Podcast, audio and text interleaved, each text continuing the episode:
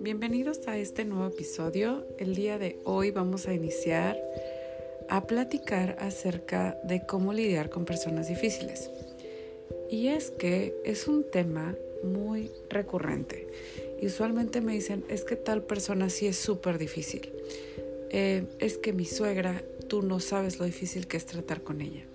Hoy quiero ofrecerte una perspectiva diferente porque nuevamente el amor es cuestión de percepción.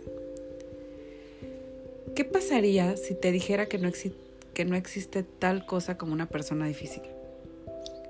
Miren, yo sé que ahorita si yo te digo eso, vas a rechazar la idea de, de entrada, ¿no? Usualmente etiquetamos a una persona como difícil cuando nuestros pensamientos, nuestras emociones y sensaciones, cuando estamos alrededor de esa persona, son molestas o son incómodas. Eh, nos dispara emociones que no queremos sentir. Eh, estas se disparan porque hay pensamientos que, que definitivamente no nos están haciendo bien, ¿ok? Esta circunstancia, todas nuestras circunstancias nos traen estímulos y las otras personas no son la diferencia. Otra persona es un estímulo para nosotros, lo que hace, lo que dice, cómo se mueve, las caras que hace, todo, ¿no? Entonces, cuando nosotros estamos conviviendo con esta persona, va a traer ciertos estímulos que nos van a reflejar ciertos pensamientos, ¿ok? Estos pensamientos solamente tienen un significado porque nosotros lo hemos asignado. Nuestros pensamientos son nuevamente nuestra forma de eh, interpretar el mundo. Entonces, si nosotros tenemos una cuestión con que alguien ponga cierta cara y lo relacionamos a rechazo, abandono, a traición, a ira, a lo que sea que sea esta,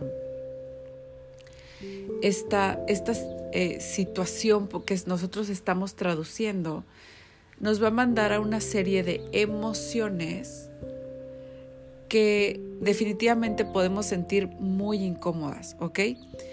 Nos cuesta trabajo convivir con esa persona, no la encontramos fácil de amar o de, o de experimentar en ese momento, ¿no? Hoy quiero proponerte que veamos o que notemos como esas personas que nos son difíciles de convivir, en realidad son circunstancias y nosotros podemos elegir traducir algo distinto, ¿vale? Y quería empezar este podcast así, este podcast ya tiene mucho tiempo y tiene 60 episodios. Quería empezar esta segunda etapa del podcast con este episodio precisamente porque creo que es la base justamente, esta percepción que nosotros podemos tener acerca de las personas, lo que nosotros traducimos acerca de las situaciones con otras personas y por qué esto se puede modificar y cómo definitivamente no importa con quién estés eh, no importa con quién decidas estar. Al final del día tus pensamientos y tu mentalidad va a definir muchísimo de tu experiencia de vida, ¿vale? Entonces, bueno, lo primero que quiero que notes cuando se trata de etiquetar a personas como difíciles es que nosotros tenemos una narrativa, ¿ok? Cuando se trata de, cuando se trata de nuestra narrativa, vamos a hablar de nuestra interpretación de, nuestra, realidad. Por ejemplo, me rechazan, me tratan diferente, me hacen daño, buscan lastimarme. Em, son todas como historias que nosotros tenemos integradas en nosotros, ¿ok? Usualmente si tú, por ejemplo, tienes herida del rechazo, pues vas a filtrar todo lo que tenga que ver o vas a reconocer todo lo que tenga que ver con formas de ser rechazado o rechazada. ¿sí?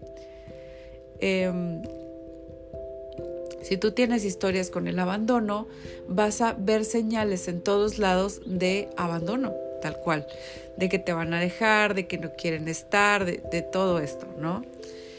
Y así sucesivamente. Esta narrativa se convierte en nuestro filtro el filtro va a buscar por evidencias de que esto es así. Y créeme, vas a sentir que no hay otra forma de ver esto. ¿Cómo quieres que lo vea si me dijo tal cosa? ¿Cómo quieres que lo sienta si hizo esto? ¿Ok? Esto nos genera a su vez polarización. Es decir, como nosotros conocemos nuestra versión de la historia todo el tiempo, creemos que nosotros estamos en lo correcto, que se crea esta polarización de yo estoy bien, tú estás mal. Yo soy buena, los que están afuera son malos. Nosotros y ustedes, o sea, como mi familia, mi mamá, esto, aquello, y eh, ellos, ellos que son distintos, ellos que son sangrones, ellos que son diferentes, ¿no? Y nos ponemos a crear como bandos. O sea, con esta, eh, con esta polarización empezamos a despersonalizar a los otros, se convierten en nuestros villanos. Y nosotros eh, usualmente somos los protagonistas, los buenos, los que todo está justificado, porque acuérdate que nosotros conocemos la otra parte de la historia, ¿no? Es muy importante que nos demos cuenta que usualmente cuando estamos hablando de una persona que nos está que nos está resultando difícil, efectivamente vamos a ponerles tintes villanescos, ¿no? Podemos pensar o se pueden venir pensamientos de que es pura maldad, eh, usualmente también nosotros tenemos una forma en la que esta persona, una, un juicio de cómo esta persona debería de comportarse y qué debería de hacer y qué es lo correcto y qué es lo incorrecto, ¿no? Usualmente lo que queremos hacer es decirles a las otras personas, tú cambia. Esa es regularmente la, la solución a la que la mayoría de nosotros llegamos, ¿no? Tú cambia esto, esto es lo que no debiste haber hecho de esta manera, esto es lo que estás haciendo incorrecto, ¿no? Em, sin embargo, mi propuesta para ti es justamente que en realidad manejemos nuestra mente y nuestras emociones.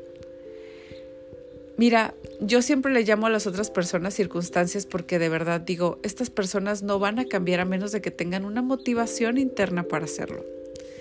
Y lo más que podemos hacer nosotros es modificar nuestro comportamiento para cambiar la dinámica de la relación. Nada más. Lo más interesante aquí es que entre más manejes tus pensamientos, entre más manejes tu mentalidad en cada momento y más manejes tus emociones. Y manejarlas me refiero a, las emociones se manejan desde el pensamiento. Las emociones no se manejan desde el ya reprime, reprime, ¿no? Las emociones se manejan desde el pensamiento. De ahí nacen nuestras emociones. Tenemos que darnos cuenta que em, cuando te dicen que todo está en la mentalidad que tú tengas, se refieren a eso, a manejar tus pensamientos, ¿vale? Tienes que notar tu narrativa con los otros y tienes que darte cuenta y ser consciente de qué narrativa te va a servir más. ¿Puedes usar otra narrativa a propósito? Totalmente sí. Sí puedes usar otra narrativa a propósito. Puedes elegir qué historia contarte al respecto de eso. No una historia que sea súper irreal porque de, plano nuestro cerebro la rechazaría, nuestra mente dice, sí, no, gracias, me estás diciendo mentiras. Em, pero sí me parece que es importante cuestionar nuestros pensamientos todo el tiempo. De eso se trata realmente, de eso se trata lo que hacemos en coaching, de eso se trata, por eso hablamos tanto de las preguntas y las preguntas de poder y las preguntas que realmente generan cambios en nuestra perspectiva. Hay que hacerse las preguntas correctas. Cuando tenemos las preguntas correctas podemos desmantelar narrativas en minutos, ¿vale? Aquí la parte importante es también otro elemento que es soltar la expectativa de que algo mejore o empeore. O sea, a veces tenemos una expectativa súper grande de que todo esto va a mejorar, de que todo va a ser súper cool, súper wow, en cuanto le digamos tal cosa a la otra persona y no es así. O también podemos tener como esta perspectiva pesimista, en donde decimos, no, nunca va a cambiar, es horrible, no importa lo bien que yo me porte o lo buena que yo sea o bla, bla, bla, de todas formas esta persona va a seguir siendo súper mala conmigo y tal, ¿no? Entonces, para mí es muy importante que soltemos expectativas y juicios eh, y calificaciones sobre el comportamiento de otros. ¿Por qué? Porque los dejamos libres para ser quien son, honestamente. Y nos damos cuenta de que no depende de su comportamiento cómo nos sintamos, depende de nuestros pensamientos. Nuevamente, todo regresa a es manejar tu mente y tus pensamientos. Nota tus pensamientos y tus emociones sé curiosa con lo que ocurre dentro de ti. O sea, y realmente aquí yo siempre tengo como ya esta, este pensamiento, cuando empiezo a sentir una emoción que me está revolucionando, mm, tengo esta palabrita anclada, yo les llamo mantras, em, que de repente me digo, hmm, qué curioso, ¿por qué te sentirás así? ¿Qué es lo que está pasando dentro de ti que te sientes así? Ya no pienso, no, es que mi cuñada me vio feo, es que fulanita hizo tal, es como de, sí, pero, o sea, esa circunstancia, ese, esa es una circunstancia, vamos a reducirla a lo que es, es simplemente una circunstancia. ¿Qué es lo que, qué es lo que ocurrió dentro de ti que te hizo, que te hizo eh, sentirte de esta manera? Y desde ahí, desde ser conscientes de qué es lo que está pasando de forma interna, de mis emociones, de los pensamientos que detonaron esas emociones y tal, podemos elegir cómo responder. Podemos elegir cómo responder. No desde nuestro yo detonado. Otra vez, ¿no? Tenemos que estar muy conscientes de eso. Tenemos que darnos cuenta que estamos eligiendo cómo estamos eligiendo responder ante esa situación y tomar responsabilidad sobre eso y hacerlo de forma intencional. ¿Cómo sería si tú respondieras de forma intencional a la mayoría de los estímulos? No digo que siempre puede ser así. Nuestro instinto de supervivencia es fuerte. Eh, nuestro instinto de supervivencia usualmente nos dice no es por aquí, es por acá. Y bueno, el punto aquí es justamente que tú te des cuenta de cómo quieres responder, cómo te gustaría, quién te gustaría ser para dar esa respuesta, ¿ok? Y desde ahí va a ser muy distinta nuestra forma de comportarnos. Espero que este primer episodio de esta segunda etapa em, del podcast te guste. Ayúdame dándole mucho amor en iTunes, ayúdame siguiéndolo en Spotify y si puedes compartiéndolo, si puedes compartiéndolo también en redes sociales, en Instagram, en Facebook, me va a ayudar muchísimo a llegar a más personas que definitivamente necesitan escuchar este mensaje. Muchísimas gracias por estar y te recuerdo que si quieres tener una sesión de claridad conmigo, puedes hacerlo directamente en el link que te voy a dejar en las notas de este episodio. Em, o puedes buscar tal cual, em, te voy a dejar el link aquí para que puedas ver mis redes sociales en arroba auralana, envíame un mensaje y agendémonos para tener una sesión de claridad. Créeme, estas sesiones son mágicas. Es una sesión de claridad totalmente gratuita donde tú y yo platicamos acerca de cómo puedo ayudarte en tu situación específica. Muchísimas gracias por estar y por ser parte de este podcast que ahora se llama El amor es cuestión de percepción. Chao.